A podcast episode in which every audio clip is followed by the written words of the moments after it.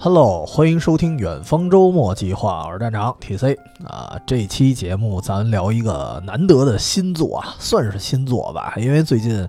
非常意外的就是浦泽直树啊这个漫画家的作品《冥王 Pluto》啊，终于出动画版了。我说实话，我以为这这个早就出了呢，毕竟这个作品离今天差不多得二十年了吧？我记得浦泽直树更老的作品，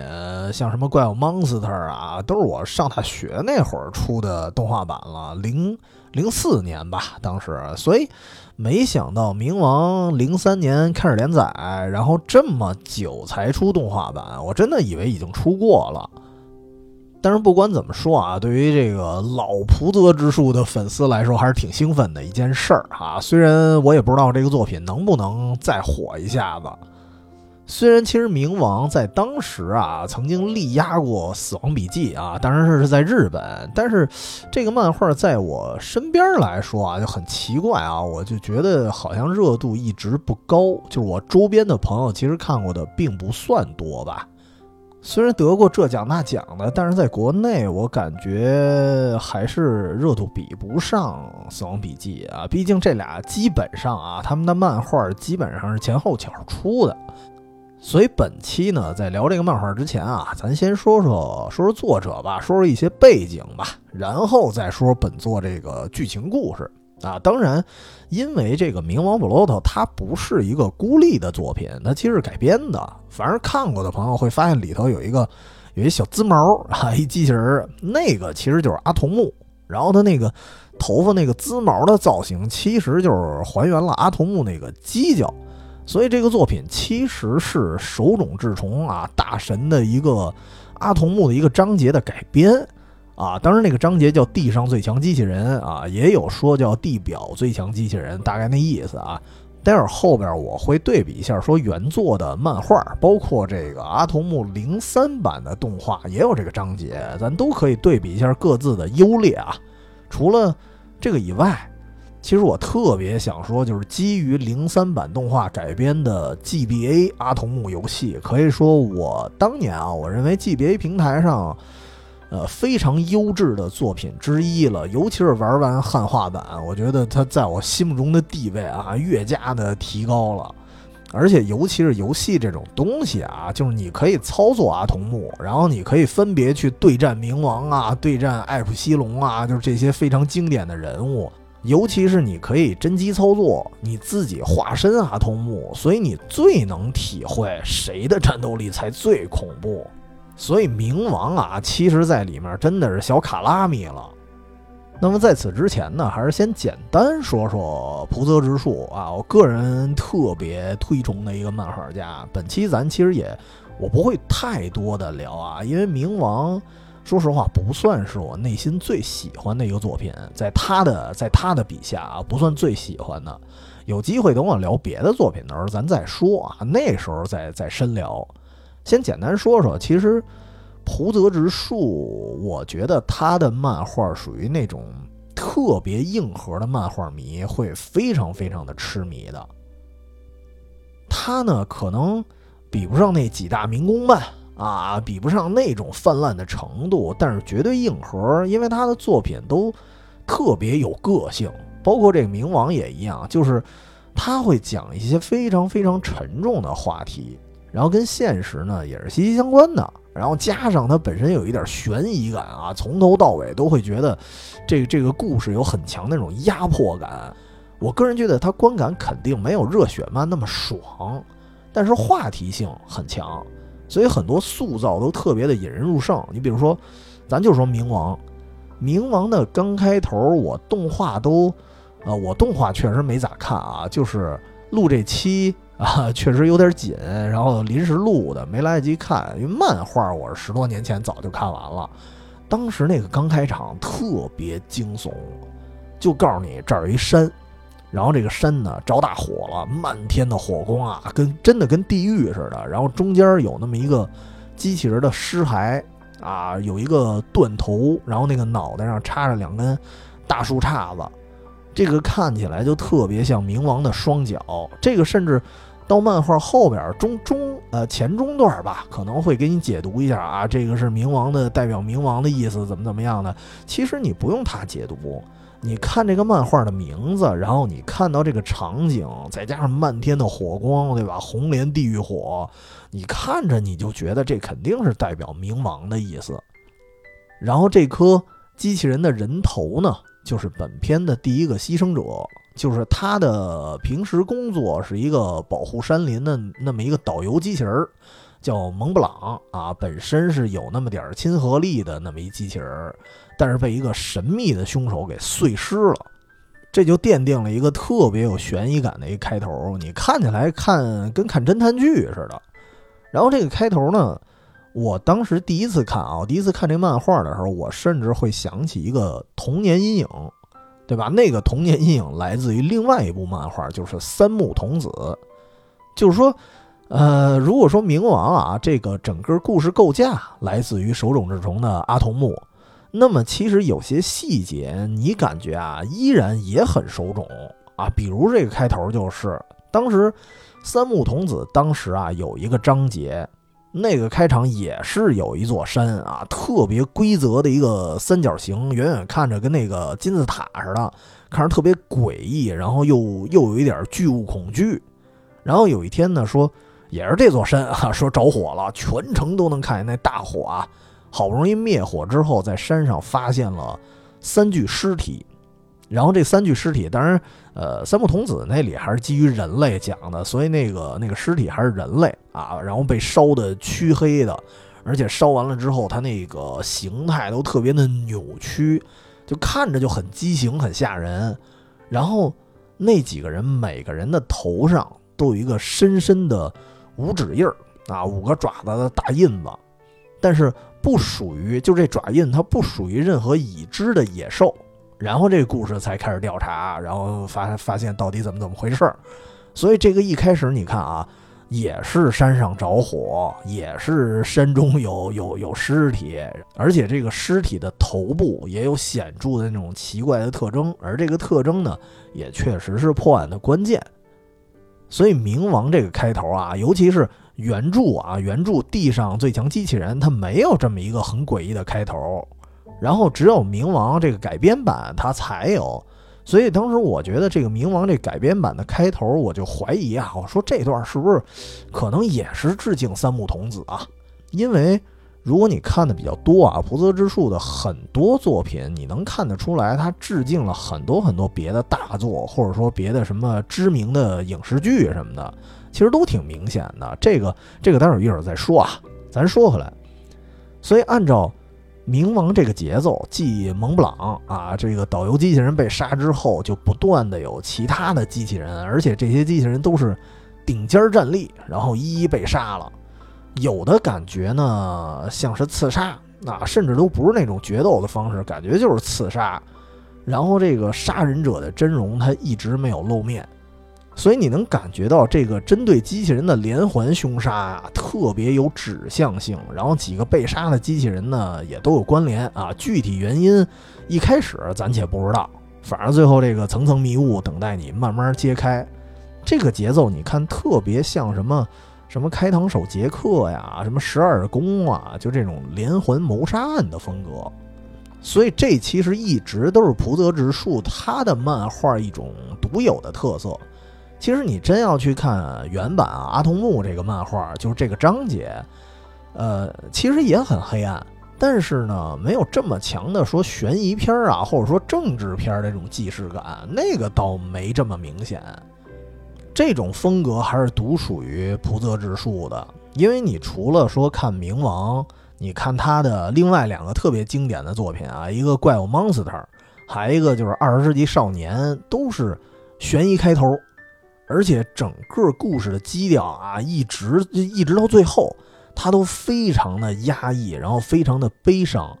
甚至当时我看过一些评论啊，就是有些评论，就是我猜会不会他呃火爆程度超不过《死亡笔记》，或者说超超不过什么？是不是有这重原因？是我从不是我自己分析的啊，我从这评价里看来的。当时有的人说说，哎，我觉得这个基调有点太沉闷了，会觉得有点看不下去。所以当时很多人基于这个原因，他就看了一半就弃坑了。因为当时的观感来说，就是你一边看这漫画，然后你自己的心情也会受到影响似的。而且其实咱还是说拿《死亡笔记》来对比啊，就是小小田健这个作品连载的时间，我印象里应该是零四年，反正跟这个冥王他们俩前后脚。然后《死亡笔记》大家看过，应该相对来说比较熟吧？就是它里面的那些。起承转合的节奏啊，就特别的，就幅度特别大，特别跌宕。然后再加上那里边这侦探相对来说还比较帅，对吧？比如这 L，而且也不是那种一般意义上的帅，应该在那个时代叫叫一种病娇美，哈哈，就很个性，算是很有特色吧，在那个年代来说。但是相对啊，你看浦泽直树笔下的那些，呃，比如说那些主角儿。啊，尤其是那些，呃，负责侦查的那些相当于啊侦探的角色，他们显得会更冷峻一些，而且岁数啊也更偏中年，肯定不是那种小鲜肉啊、小帅哥那种，不是。其实你听起来像什么呀？有点像那种冷硬派的推理小说，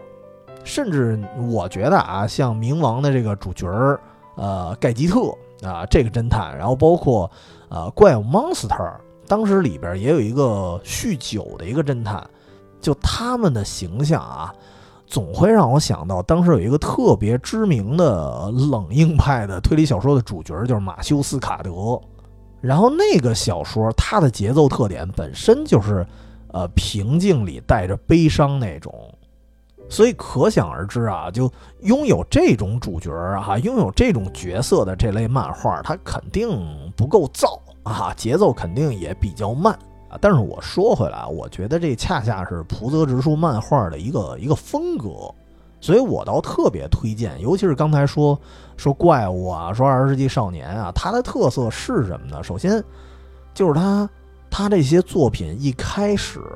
一下就能给你一个很强很强的冲击，先设下一个大悬念，然后在之后呢，用一种很稳的节奏。他他慢慢的给你娓娓道来，比如说《二十世纪少年》，他讲的就是一个，就是我略讲一下啊，就也也不算跑题，就是《二十世纪少年》，他的主角是什么？就是一个很平凡的一个小老板儿啊，那么一个人，然后开着一个营业额也不咋地的小超市，直到有一天他发现看什么新闻呀，包括他的朋友告诉他说，哎呦，这世界上发生了各种灾难。呃，当然也很多是人为的恐怖袭击，而这个恐怖袭击呢，并不是偶然。让他回忆一下的话，他会发现，就是这些东西都是他小时候跟几个哥们儿脑洞大开的那种一个叫预言之书，根据那个来的，一一对应。所以发现他发现这些事儿肯定和自己的过去，以及跟自己过去的那些朋友有关系。啊，于是这个作为明明是一个有点中准中年危机的那么一个凡人啊，他就开始肩负起这个抽丝剥茧、寻找恐怖事件幕后黑手，然后去拯救世界的这么一个使命。而且你看啊，就是这个剧情，既然它和童年有关，所以可想而知，它里面的故事带有很多很多那种。怀旧啊和感伤啊，感伤过去的那种情绪，所以你看，这又是一个冷硬派小说那种标准的氛围感。然后呢，说怪物怪物 monster，那个是讲有一个叫天马贤三的一个天才医生啊，好像好像浦泽直树早期的有些主角啊，特别喜欢叫叫闲啥啥的啊。二十世纪少年那个。小老板叫贤之，然后这个天马医生呢叫天马贤三，就这个说天马医生啊，有一天碰上了一个两难选择，就是同时有两波病人都等着他做手术，因为他这个手段比较高明嘛，都急于需要他的救治。然后先来的呢，先来了一小孩儿，这是一个灭门惨案里的一个小男孩儿，这个小男孩儿是头部中枪了，但是也算只要能救好。啊，他就算是一个幸存者，而且人家先送来的。但是紧接呢，又送来一人，这个人是一个又有钱又有势力啊，然后加钱要加急啊，你得先给我弄啊，这么一人。结果天马呢就秉承着算是救死扶伤啊、先来后到这么一精神，就给这小男孩做手术了。他以为啊自己做了一个大好事儿啊，坚持了一个这个人道主义精神，但是这个事儿的结果，并不是他能想得到的。就一般人，咱可能会想啊，那肯定是这有钱人，你没给我做手术，我生气了，我要弄你，没那么简单。就是天马医生会发现啊，他解救的这个小男孩，其实是解救了一个恶魔，而这个灭门惨案的元凶呢，恰恰也是那个孩子。然后之后呢，就是怪物 monster，他之后的这个剧情走向，我觉得就有点像那个哈里森福特的《亡命天涯》了。就是这个小男孩长大之后啊，就就王者归来啊，然后把这个天马呢陷害成了一个杀人凶手。然后天马这边是一边逃亡，然后一边也得追查，说这孩子到底想干什么？因为这明显这个小男孩，他一定是背后隐藏着一个巨大的阴谋，所以他是这么一故事。你也能听出来，这个浦泽直树的漫画，他特别喜欢搞事情啊，就是从一件看似非常不经意的小事儿，然后一点点的扩大。就那句话叫什么来着？就是类似这个，好像我记得《流浪地球》里那句话吧。就是起初可能没有人在意这个灾难啊，但是你可以改一下啊，就在蒲泽直树的世界观里，你可以说起初可能它就是一个没人在意的一个案件，但是逐渐逐渐就发展成可能颠覆世界的一个阴谋了。所以我觉得菩泽直树的故事啊，就属于那种。他没有这种特别外化的夸张的表达，甚至人物啊，甚至好多人都没有那么夸张的表情，就是很多人长得还挺木讷的，但是他的内心，就无论是角色还是这个故事的内核，其实内内在啊都非常的波澜壮阔，所以我觉得他的作品真的是需要说沉下心来，咱慢慢去看。啊，甚至我相信啊，能够沉下心来去慢慢去看这个福泽之书作品的人啊，本身应该也是那种生活里咱可以以小见大，他可以从别人可能瞬间就错过那些鸡毛蒜皮里，然后他能够去感受生活的壮观，这种人他可能更能体验福泽之书的漫画啊。当然这句话可能稍微带一点自夸。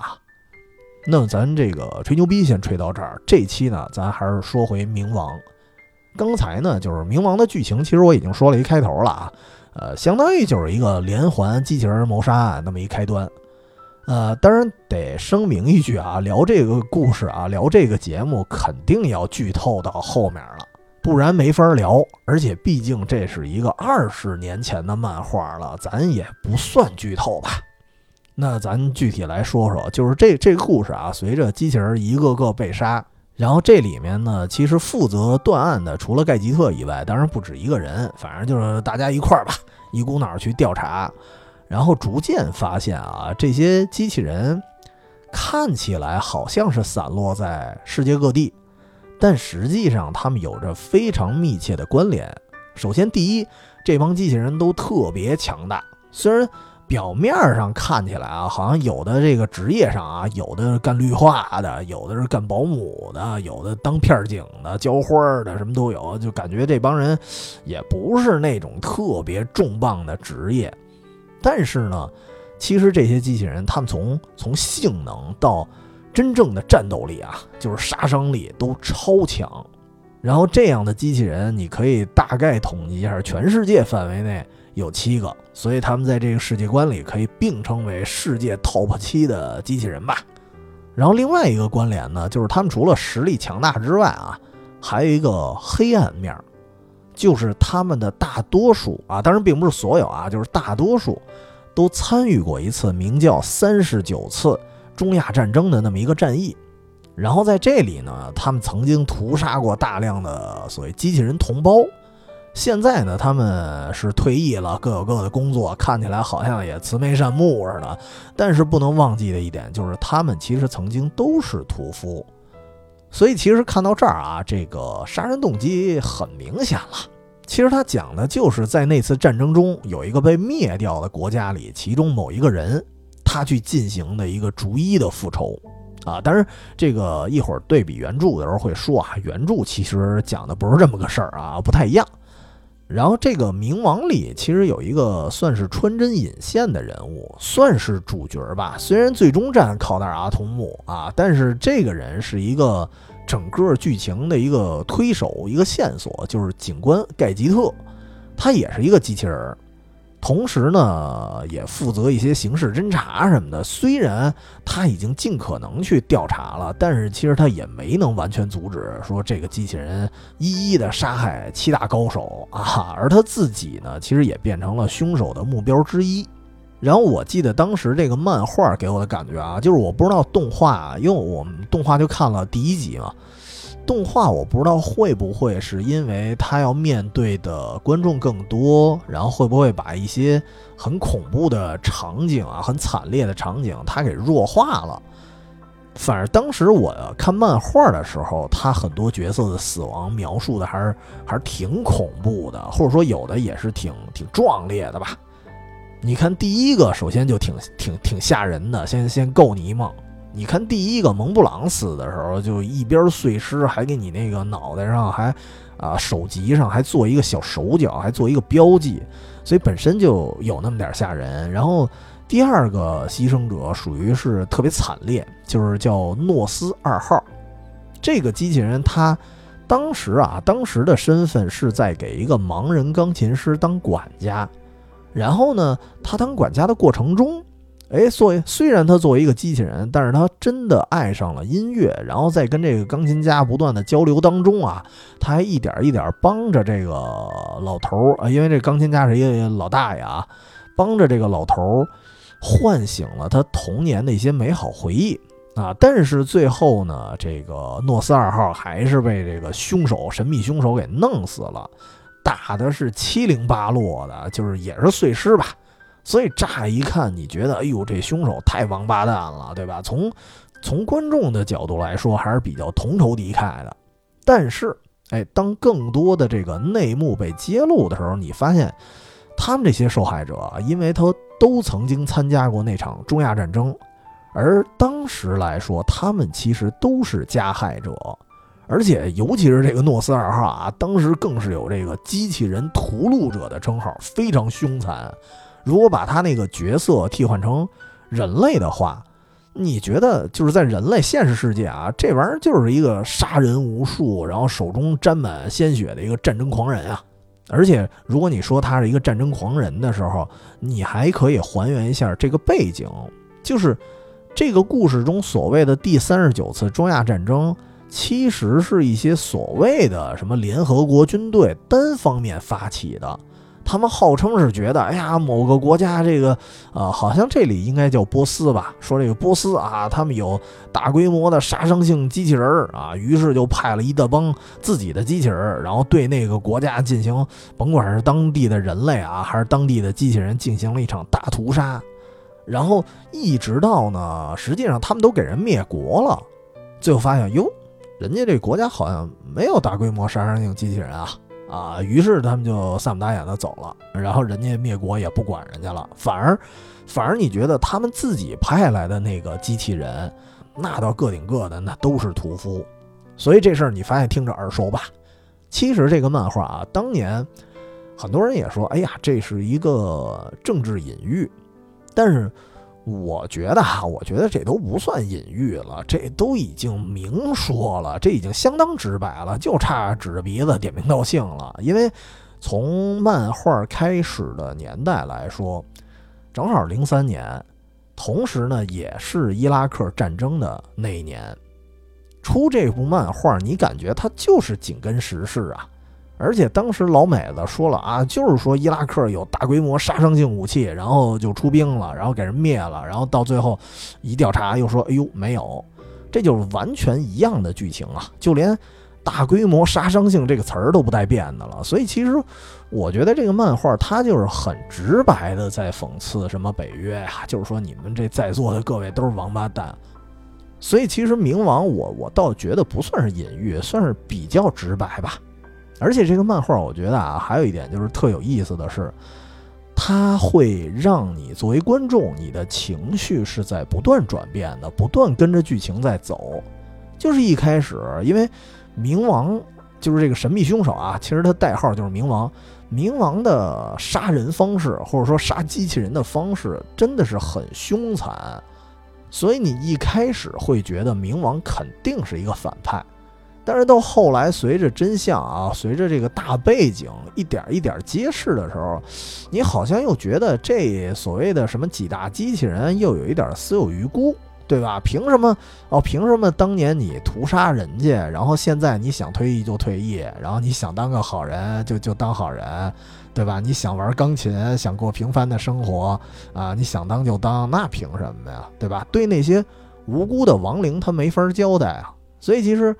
呃，甭管是诺斯二号，还是说，呃，一开始那个看起来挺慈眉善目的那个第一个死那个蒙布朗，其实他们都有非常血腥和罪恶的过去，所以终究还是要还的呀。所以到这儿，你看观众的情绪，他有了第一重改变，就是你觉得他们的死理所应当，但是呢，你再往后看，你觉得，呃，他们的死又不光是惩罚了，应该也算。一种解脱吧，就是你的情绪又会变得很矛盾，因为虽然他们都是刽子手，但实际上他们也是被政府利用的工具，就跟你上战场的很多军人一样，他们可能并不是屠夫，但是没办法，他们也都是棋子儿，而且也都是战争的受害者。我记得冥王啊，当时里边有一个细节特别棒，然后这个我不知道动画有没有还原啊，我我可能还没看到那集呢。就是当时有一段是在战场上的回忆，然后有一个机器人是在疯狂的洗手，就是在别人的眼中你会觉得你一机器人你洗哪门的手啊？但是他就说不不不不，就喃喃自语啊，就说我我觉得我手上都是血，然后就哐哐的洗，都有点魔怔了。这个其实很明显啊，是在致敬莎士比亚的麦克白，当时。麦克白夫人因为撺掇丈夫去杀这个国王篡位嘛，然后自己之后反而自己精神崩溃了，然后就哐哐的洗手，因为她觉得自己的手上沾满了洗不掉的鲜血，就是因为那种罪恶感。然后包括除了洗手这个细节，你发现包括那个诺斯二号，他不是也是反复的做噩梦吗？那明显就是有一种那种战争归来的 PTSD。所以他们的死到最后啊，这个剧情看到后半段的时候，你的情绪可能又会有一点反复。就是一开始觉得先是冥王是坏人，然后他们是好人，然后再看起源呢，你发现这帮也是罪有应得。但是所有的故事尘埃落定的时候，你会觉得冥王其实也是被仇恨支配。然后这个漫画呢，它也是啊，既然它讽刺的是政治，那么其实也是在探讨一种说放掉仇恨、放掉对立的那种可能。所以你又会觉得这所谓几大机器人的一个死亡啊，它依然很悲壮。同时呢，它又算是一种解脱吧，至少他们终于可以离开那些恩恩怨怨了。啊，当然除了这些呢，有一个幸存者，算是一个特殊的角色，就是阿童木。其实我觉得冥王这个版本啊，它的主角因为设立成了盖吉特，所以阿童木的戏份不算不算最多的，但是他更像一个见证者，他其实见证了这所有的仇杀，以及这场仇杀带来的后果，就是差一点连连地球都差一点毁灭了。所以其实你看阿童木的心境呢，也是在变化的。而作为读者，就是我们看阿童木，去看他的那种感觉，其实也是在变化的。我记得咱咱原著先不算啊，原著的阿童木个性其实还挺挺略微的多变的。但是你看零三版的动画啊，零三版因为也有冥王这个篇章，就是。给你的直观感受啊，就是阿童木 特别圣母，就谁都想救啊，手手心手背都是肉什么的。但是整本书结束的时候，你的感受肯定是不一样的，因为这得说到冥王的结局啊，就是整个事件，这个所谓的复仇者其实就是那个波斯，就是那个毁灭的国家里的一个发明家，一个博士。这个博士他本来研发了一个机器人，是用来改善沙漠环境的，结果就被那些这个无良政客当做一个把柄，就被灭国了。然后这个博士其实本来也死了，只不过呢，他死前把自己的意识啊，大概包括智慧什么的，移植到了一个机器人身上，然后这个意识呢，就带动着这个机器人的复仇情绪，然后这个机器人相当于是一个发明者，他还不是说直接的执行者，然后这个发明者他又改造了两个机器人，一个是用来杀戮的，就是刚才那个所谓的凶手，就是冥王布鲁托，还有一个其实是叫波拉。波拉就是最开始用来改善环境的，但是在冥王的最终章，他潜伏在地心里，想 想给大家玩一大的，大概就好像引爆一个能量很大的火山吧，造成一场灾难啊！我要跟你们同归于尽什么的。所以其实当时用来复仇的是两个这个机器人。然后到了这个冥王故事的结尾，那最终战的主角啊，因为那会儿盖吉特已经死了啊，最终战的主角肯定是阿童木。然后这个阿童木就肩负起把这两位机器人啊，两位复仇者一锅端啊这么一个责任。于是呢，他先和布鲁托对决。其实当时的阿童木因为其他的人的死啊，已经进入了一种暴走状态，他马上就要失控了。所以其实他可以轻松的击败布鲁托啊，但是甚至马上就要下死手了。这时候他脑海里回忆的都是那些什么死去的那些机器人面带哎微笑的一面啊，音容笑貌什么的。这就是这个说玄学一点，或者说说感性一点，就是其他的机器人从他们那些带来的记忆来说，从他们的状态来说，也可能也没有希望阿童木去替他们报仇。而且那些机器人说，因为毕竟他们是机器人嘛，就是他们进入阿童木脑海的，并不单单是回忆，不像人类似的，就是他们可能也有什么电波啊，什么玩意儿，可能就是意识就开始交错。所以阿童木可能能感受到其他人一些非常本真的心性，然后那些机器人呢，从内心里来说，他们是有一点解脱的情绪，然后那些回忆的画面其实都是充满乐观啊、善意的一些心态的，并没有那种很强烈的复仇意识。所以当时阿童木看到那些场景的时候，他就收了个手，就是并没有像布鲁托对待别人一样把布鲁托也给碎尸了，这个没有。然后再之后呢，阿童木打败了布鲁托啊，就得面对这个波拉了。当然，波拉其实实力更强啊，这个基本上当时就解释了一下，得采用一个自爆的手段。所以本来阿童木是想牺牲自己，但是这时候布鲁托就是拖着自己这个残骸就追过来了，把阿童木身上一个叫反质子什么什么公式啊给接替过来。他去代替阿童木跟这个波拉同归于尽了，就是相当于最后还是给了一个比较美好一些的一个结局啊啊！这个动画版的结局我倒是看了，因为漫画版当年的结局，我觉得讲的比动画来说还是没那么直白，动画倒是挺直接的。反正最后呢，阿童木算是这个啊几大机器人唯一的一个幸存者啊，同时这个布鲁托呢也算洗白了，然后地球呢也算解救了。但是不得不说，就是如果阿童木他没有内心中存在那种善念，那么这场决斗很可能还是一个悲剧的收尾，可能会导致一个不一样的结果吧。而且就是阿童木那种善念，就是一开始觉得很圣母，但是后来你发现他不是凭空出来的，他真的是在很多很多人的影响之下做出了一个算是更伟大的决定吧。所以。看完之后，我反倒会觉得比较能放下对阿童木这种所谓圣母的这种偏见，甚至我会觉得，就是阿童木的这种性格特点，他无论放到说冥王漫画的那个年代，还是说手冢手冢老先生活着的那年代更早，还是或或者说到现在现代来说，阿童木的性格其实他是这个世界上最稀缺的一种特质。这个其实是一个很点题的一点，就是能够消除仇恨的，恰恰是需要越来越多的阿童木这样的人。那么说到这儿，这个就是算冥王大致的一个故事啊。太玩深沉的话题咱也不多说，因为因为我我自己来说，所谓什么政治战争啊这些事儿，我觉得还是你自己去看漫画，自己去体验比较好。那么接下来我想说点什么呢？就是因为我自己来说，我几个版本我都看过，然后包括游戏我还玩过，我特别想聊聊几个版本的对比。哎，当你看了更多之后，你会发现各个版本都算是各有千秋吧。呃，首先我最初看这个章节啊，地上最强机器人啊，最早其实我看的是零三版的动画，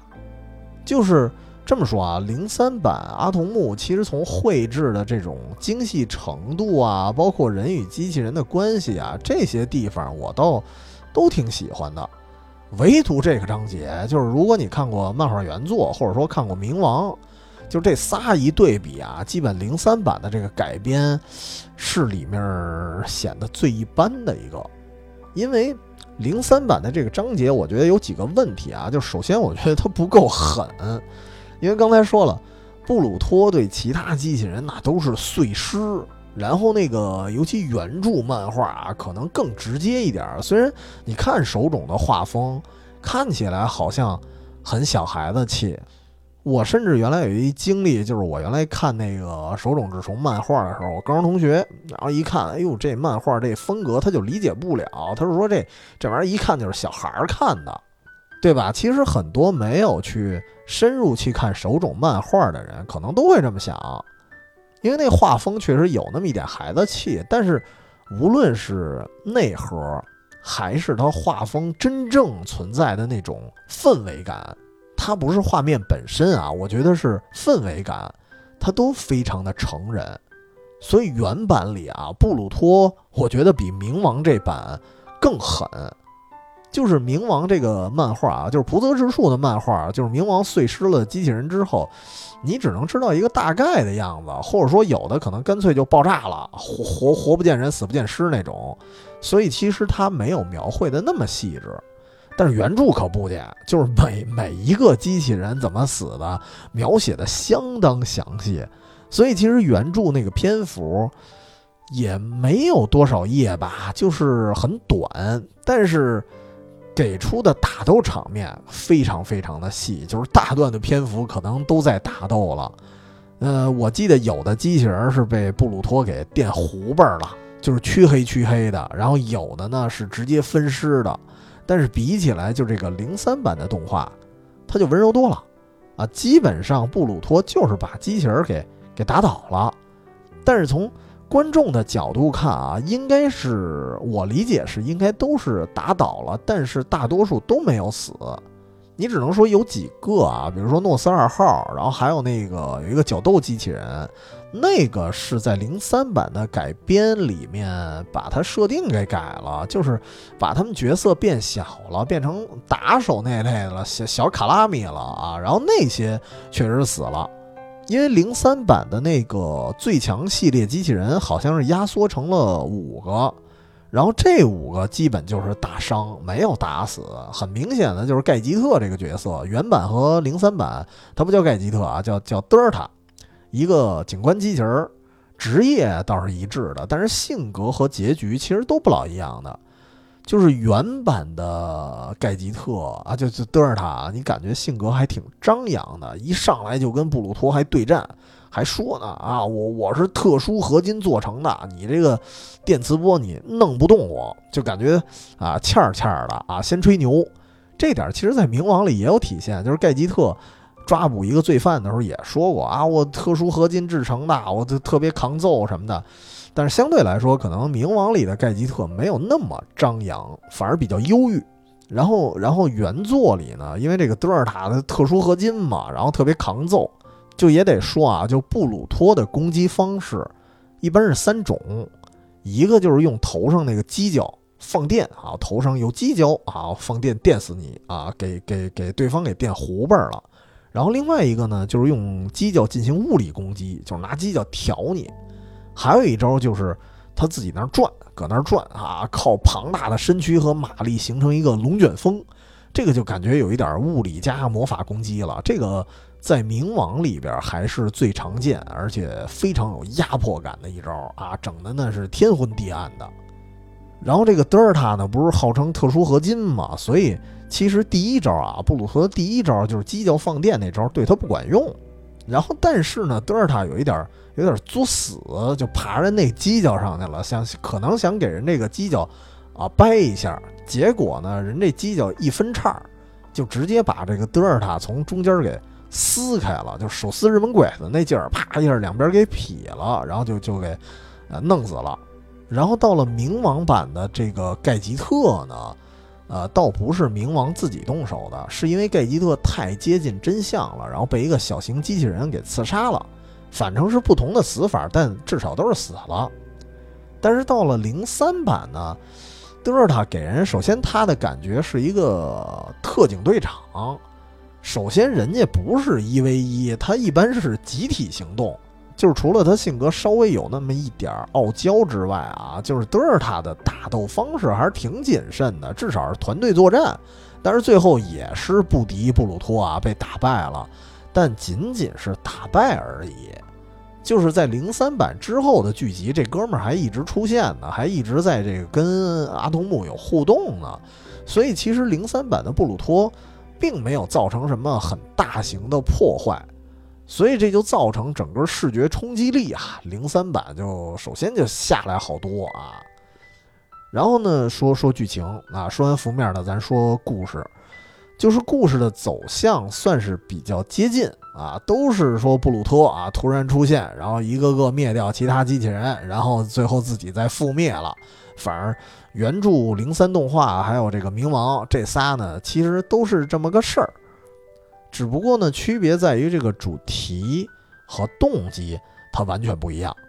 啊！很多人觉得，其实冥王的格局可能比原著上升了一个层次，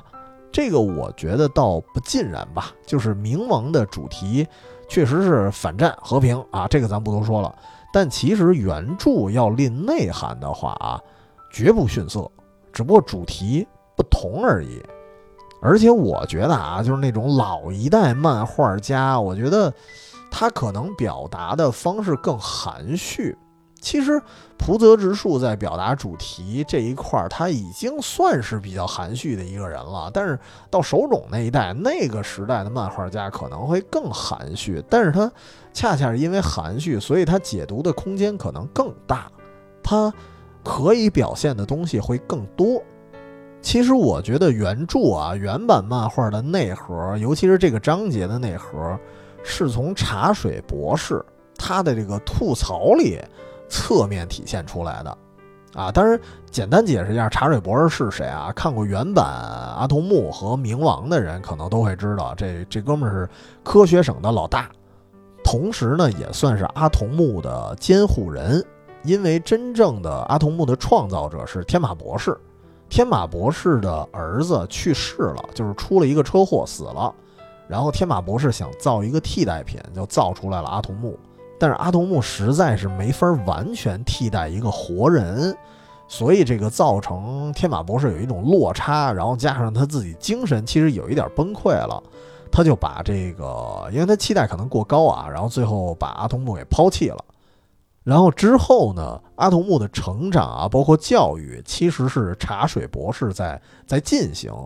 在零三版，甚至会直接就是表达的更直接，会说其实茶水博士当时已经算是真正意义上阿童木的父亲了。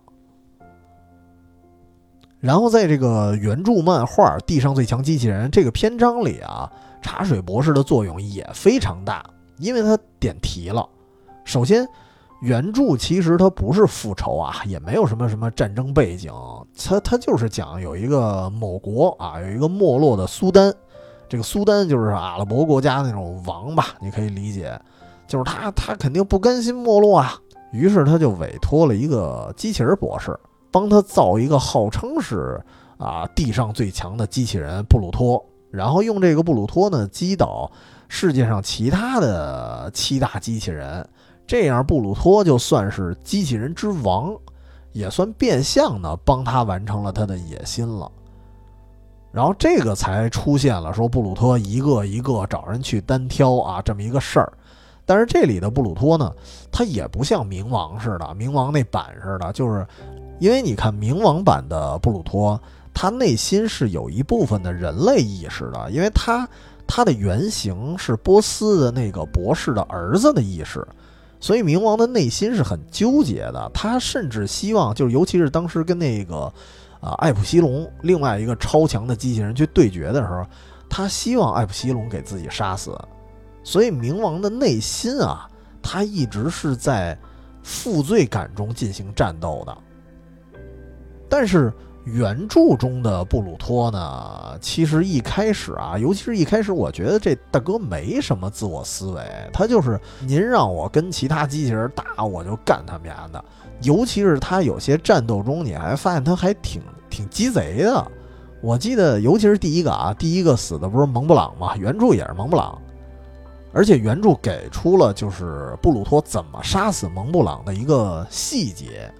就是这俩人初次见面的啊，蒙布朗还还山上还砍树呢，然后这个布鲁托上来还打了一照面，说：“哎，你就是那个啊，登山导游机器人嘛？就十万马力那个。”然后蒙布朗还乐呵呵的跟人说呢：“啊，是我呀。”不过我不是十万马力，我们有十三万多的马力呢。然后刚说完话啊，就一点反应过来的时间都没有，就布鲁托就一叉子就顶过来了，直接就给蒙布朗给弄死了。然后蒙布朗当时临死前还倍儿无辜的还喊呢，说：“哎，你怎么突然就动手啊？”说完了就死了。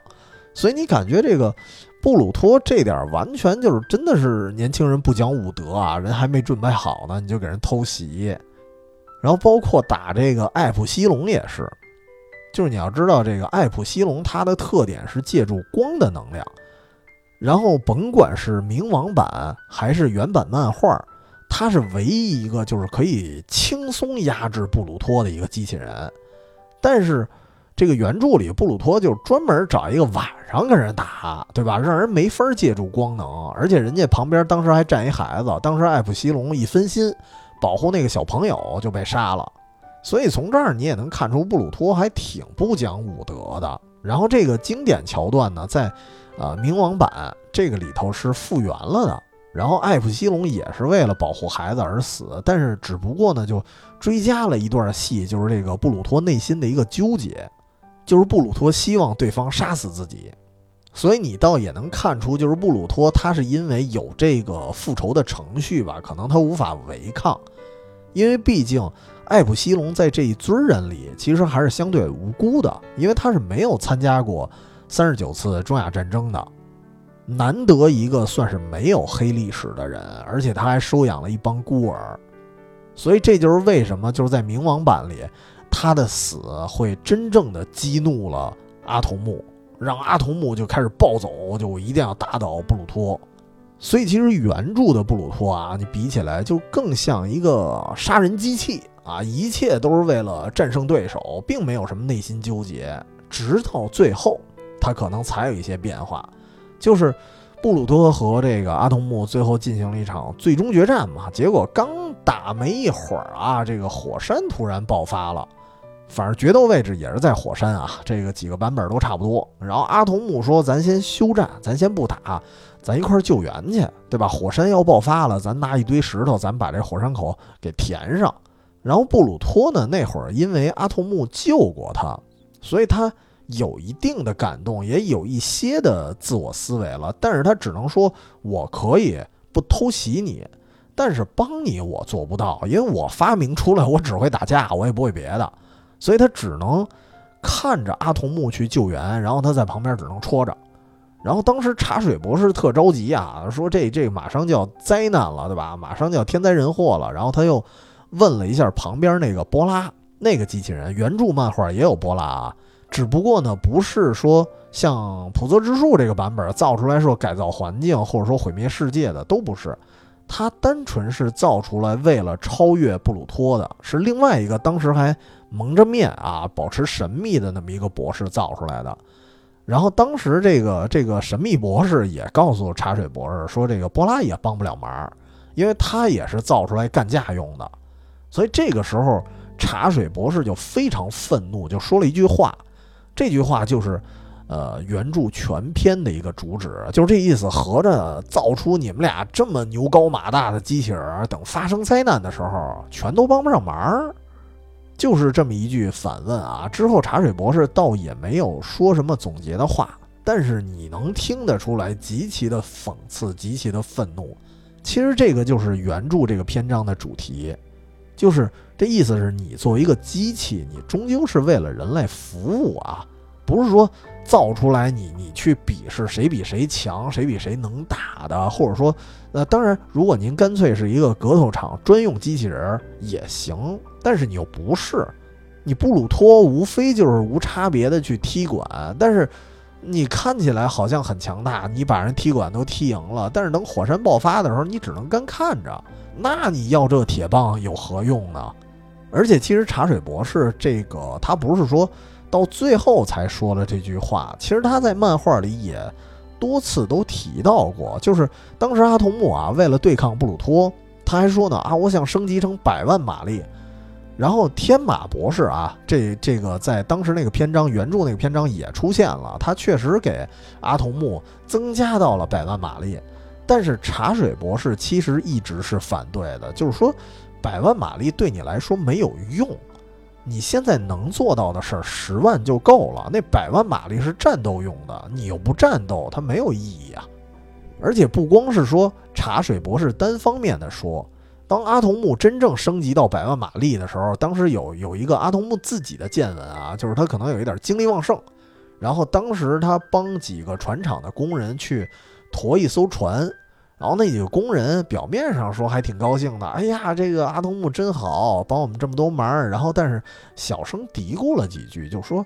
阿童木这个怎么那么大精力？然后有的人说，哎呀，说他现在是百万马力了。然后还有人说，哎呦，那简直就是一个怪物啊！就这一句怪物，因为阿童木虽然在远处啊，但是他他可能这个性能比较好啊，千里眼、顺风耳什么的，他听到了，所以当时阿童木的内心是非常受伤的。就是他原以为到了百万马力之后，他可以变得很强大，但是在百万马力的时候，别人会认为你有点过了，就已经变成一个怪物了。然后咱说回这个漫画的结尾，就是，呃，不不是那个冥王的结尾啊，是这个原著漫画的结尾，就是布鲁托呢，他终于被算是被感化了，然后就帮着阿童木一块儿去搬砖，去堵这个火山口。但是呢，到最后这个火山口堵完了，灾难抹平了之后，他还是难逃和这个波拉对决的一个命运。这一点是跟《菩泽之树》这版是一样的，就是布鲁托和波拉俩人同归于尽。然后同归于尽之后呢，这个研发了波拉的神秘博士也揭开了神秘面纱，就是他同时也是帮那个苏丹研发布鲁托的博士，就是布鲁托和波拉都是出自他手。而他自己是谁呢？其实他本人啊也是一个机器人儿，他是苏丹的一个仆人机器人儿。一开始呢，他是为了满足苏丹说建立一个最强机器人的一个一个愿望，他才发明了布鲁托。后来发现这个苏丹有一点失控了，就是想要称霸全世界了，于是他扮装成了另外一个博士，他造了波拉来挑战布鲁托。其实一方面他是为了。摧毁这个危险性极高的机器人啊，就是摧毁布鲁托。同时呢，他也是让那个苏丹去知道一个道理，就是这事儿啊，就是尤其是地上最强这个事儿啊，它是一山更比一山高啊。无休止的军备竞赛其实根本没有意义。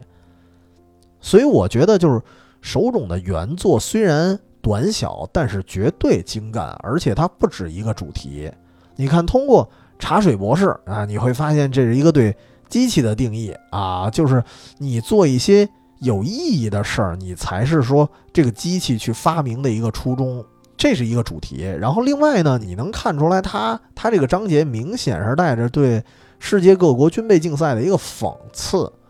因为布鲁托毁灭那几个机器人的时候啊，那个那些机器人的国籍。它是特别明显的，而且有些机器人它并不是说被动的迎接挑战，有的还看起来还挺好战的。这也能感觉，其实哪怕嘴上不说，其实那些国家也在力图造就超越世界其他国家的机器。用途是什么呢？不言而喻了，很有可能就是军事力量。所以在那个章节最后，茶水博士也说了一句话：其实所谓机器人的斗争啊，也不过是人类。在背后的推动，这个跟现实中它就是一个样啊，就是各个国家这个军事科技越来越发达，但是实际上我们生活中有些东西，科技水平反而进展不算多。就我举一个，就我也不知道算不算恰当这么一个例子啊，亲身经验啊，就是最近一个购物经验吧，算是。前几天不是双十一嘛，我当时买了某品牌的按摩仪啊，当然这个品牌咱先暂且不提啊，算是大牌吧。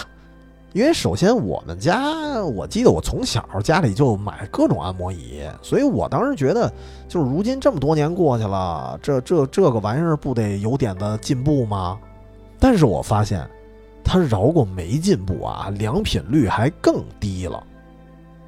就是我刚买了一个揉腿的，就是你看那个广告上啊，一堆名词儿，什么什么三 D 空气波。什么什么环绕式气囊，什么什么包裹啊，反正这词儿那词儿的，我我都听不太懂的。什么这电波那电波的，但是你发现拽词儿没有用，他根本就说是什么包裹，你也没包上啊，这根本裹不住腿。就是我真的是按他那个说明书一步一步来的，等你放到腿上，然后过一会儿它揉着揉着，它自个儿就掉了，它自个儿就脱离了。所以感觉就是一个设计缺陷，而且甚至咱都不提设计，就是它号称能热敷，然后热敷多少多少度，这个度数也达不到啊！就是您连基本的温度您都达不到，那您拽那么多名词儿有啥用啊？所以我直接就给退了。就是我真是觉得，就是现在很多所谓的机器就是点错技能点了，它空有一身科技名词啊，但实际上从好用的效果来说。真没有二年前的那些机器好使，我觉得这本身就是一个莫大的讽刺。所以你看，手冢的原著其实早就探讨了所谓机器人它真正的用途。按摩仪也算一种机器，对吧？我这个按摩仪也是某个欧洲国家啊，欧洲发达国家的品牌，那个国家的军事实力，我敢说肯定是这个蒸蒸日上。但是，他们他们他们这国家做的这个东西啊，真的挺次的。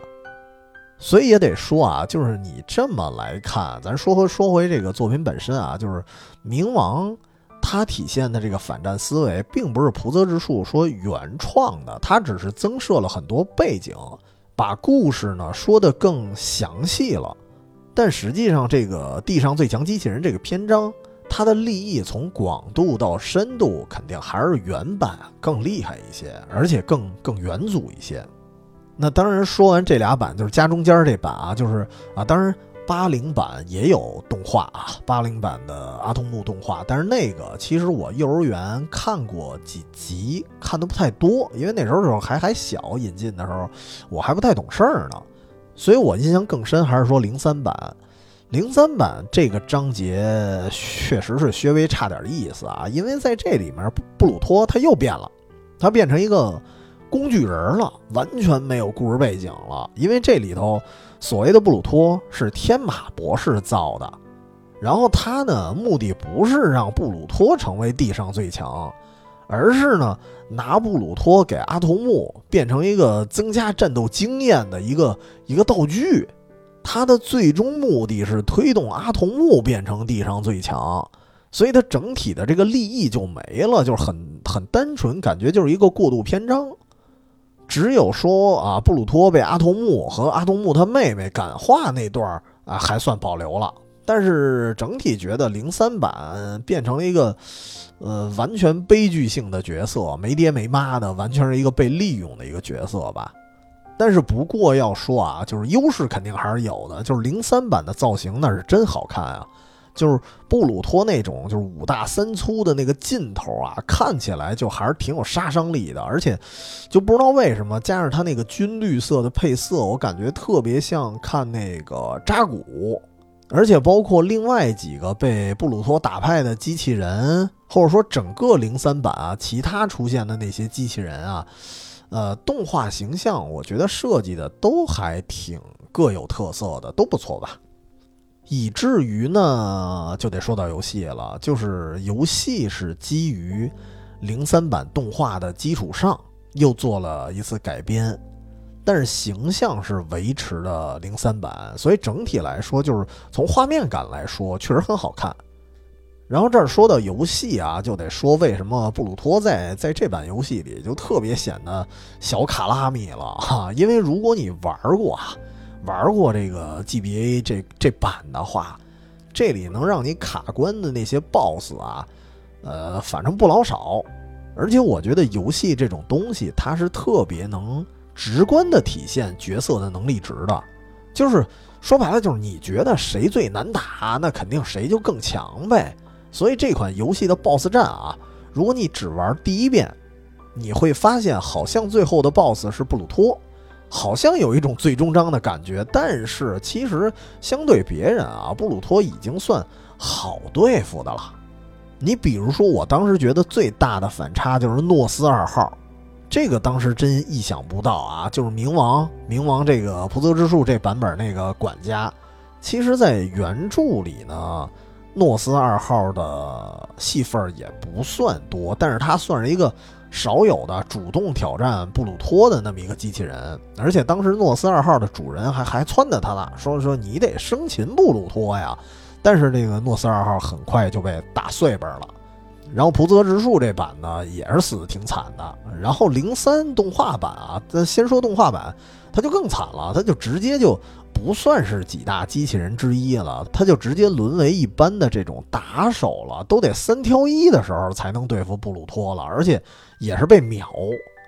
所以万万想不到啊，GBA 版里，我觉得在 BOSS 战里，他是。最难对付的 BOSS 之一了，因为他有一个能力叫，你可以理解为是绝对防御。因为这哥们儿本身呢，他就是飘着的，他在半空中，然后你要想打到他，你必须跳起来攻击，所以对操作来说就相对来说费事儿。但是你跳起来，如果想要拳打脚踢进行近战，他会瞬间弹出一只手，直接给你推开。而且是毫无死角，毕竟漫画里的设定它是六只手嘛。这个，而且这个招式啊，它无关你按键的时机，就是只要你近战，它是一定可以把你推开的。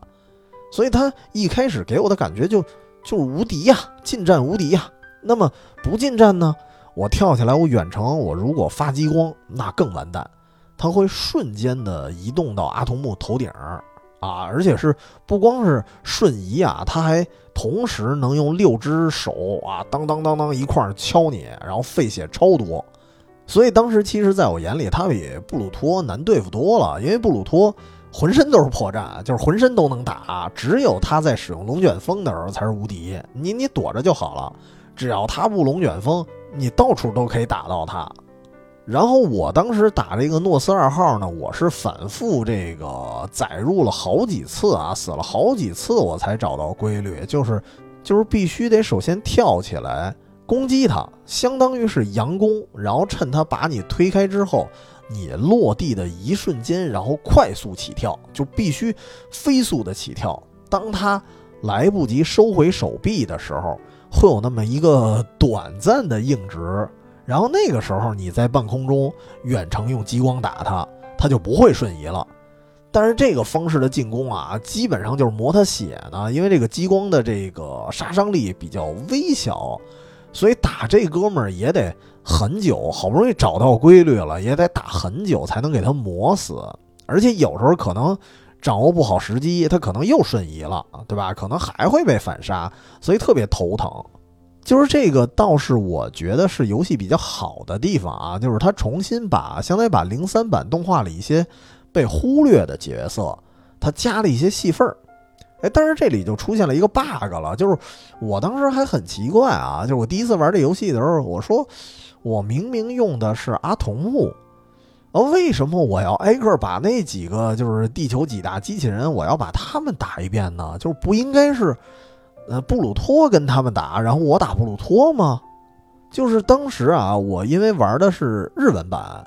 我没明白剧情，所以当时我一度认为就是可能是为了增加 BOSS 战啊，这些哥们儿是来凑数的。尤其是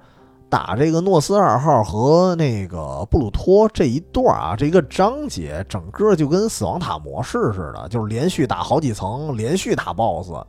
难度挺高的，还不说，我当时也觉得凭什么呀？就是凭什么阿童木要跟他们打呀？然后直到后来我玩了汉化版，我才终于明白了。就是，呃，也得说这个游戏的一个很大的优点，特别推荐啊，就是游戏版的前半段，你会觉得跟它的故事跟零三版的动画差不多。但是到了后半段就开始跑偏了，就是跟动画不老一样的了。为什么呢？因为这个时候有一个又一个角色出现了，就是三木童子。可能按理说跟阿童木是不搭该的一个角色啊，但是这个游戏你可以理解为一个手冢全明星的串场。这个游戏里有很多手冢笔下其他的角色，然后三木童子呢在这里是以反派的形象出现的，而且就是因为他的出现，搅乱了时空，所以就造成这个 G B A 游戏后半段的剧情，它分支出了一个平行宇宙，相当于。然后在这个平行宇宙里，人和机器发生了一场战争，而机器人一方的代表呢是布鲁托啊，以布鲁托为首的一帮机器人小队，然后其他那些什么诺斯二号啊，然后包括艾普西龙啊，那些人都是这个组织里的人，所以就能理解了，是阿童木为了阻止战争才一个一个跟他们单挑的。所以，在这个平行世界里，已经没有所谓地地上最强机器人这个剧情了。只不过，这个游戏还有意思在于哪儿呢？就是当你把布鲁托打倒了之后，为什么刚才说他疑似是最终 BOSS 呢？其实根本就不是，就是一周目的时候你把他打倒了，但是呢，实际上这个剧情告诉你，你没有阻挡住地核的一个爆炸，而这个世界呢毁灭了。然后这时候呢，另外一个手冢治虫的经典角色火之鸟 又来了啊！你发现特别大杂烩啊。然后他来了，说告诉阿童木，说我可以让你重生，这样你就可以回到最初的地方去重新去梳理那个时间线。所以你可以理解为，虽然动画形象是跟呃零三版动画是完全一样的。但是这里的布鲁托以及什么七大机器人啊，还有一些其他人，他们都是平行世界的人，所以角色的关系它不老一样了。这个设计我觉得还挺有趣的，因为它至少圆回来了。因为以前啊，好多所谓的什么漫画或者说动画改编的游戏啊，它跟原版的剧情不一样，它不一样就不一样了，它也不说为什么，反正就是不一样了。你爱爱玩不玩，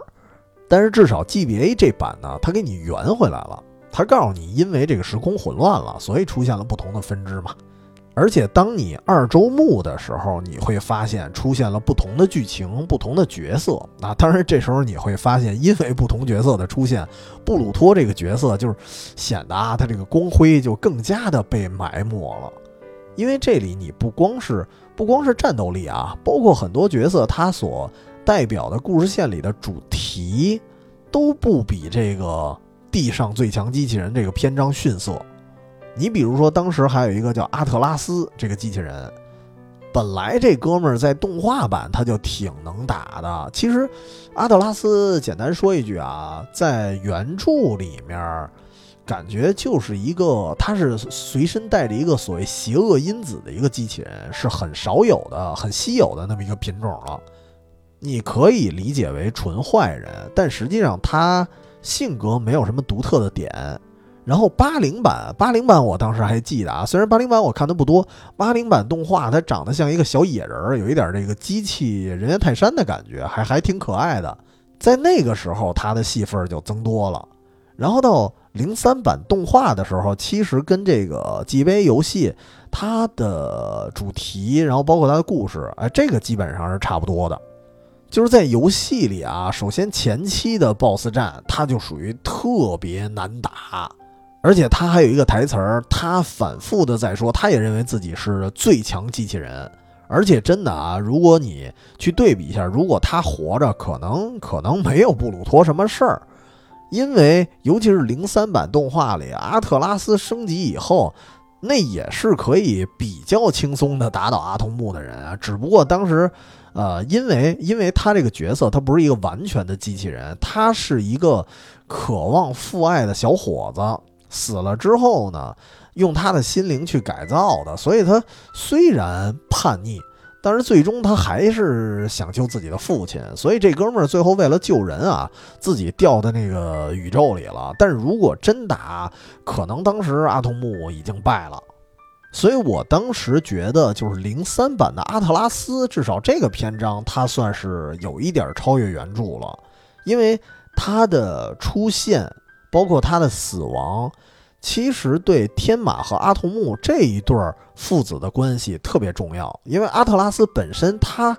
呃，本身的主题就是关于父爱，关于原生家庭，而且身份上他也是那种儿子是死去后改造成的机器人，然后父亲是人类，这个关系正好也对应了天马博士和阿童木。然后他的出现呢，也会引发一些就是父子关系的一些反思，所以它的主题其实也很有特点。然后除了他以外，在这个游戏的二周目还有一个 BOSS 叫蓝骑士，这个哥们儿就更强了，更难打了。而且蓝骑士的主题，其实在整个的零三版动画来说，它才是真正的主线。因为当时那个动画整个都是在探讨人和机器能否和平共处这么一个事儿，所以跟这帮人一相比啊，其实布鲁托区其实很重要啊，但是跟他一相比，这个至少零三版那个动画里就觉得布鲁托好像也也没那么大的戏份了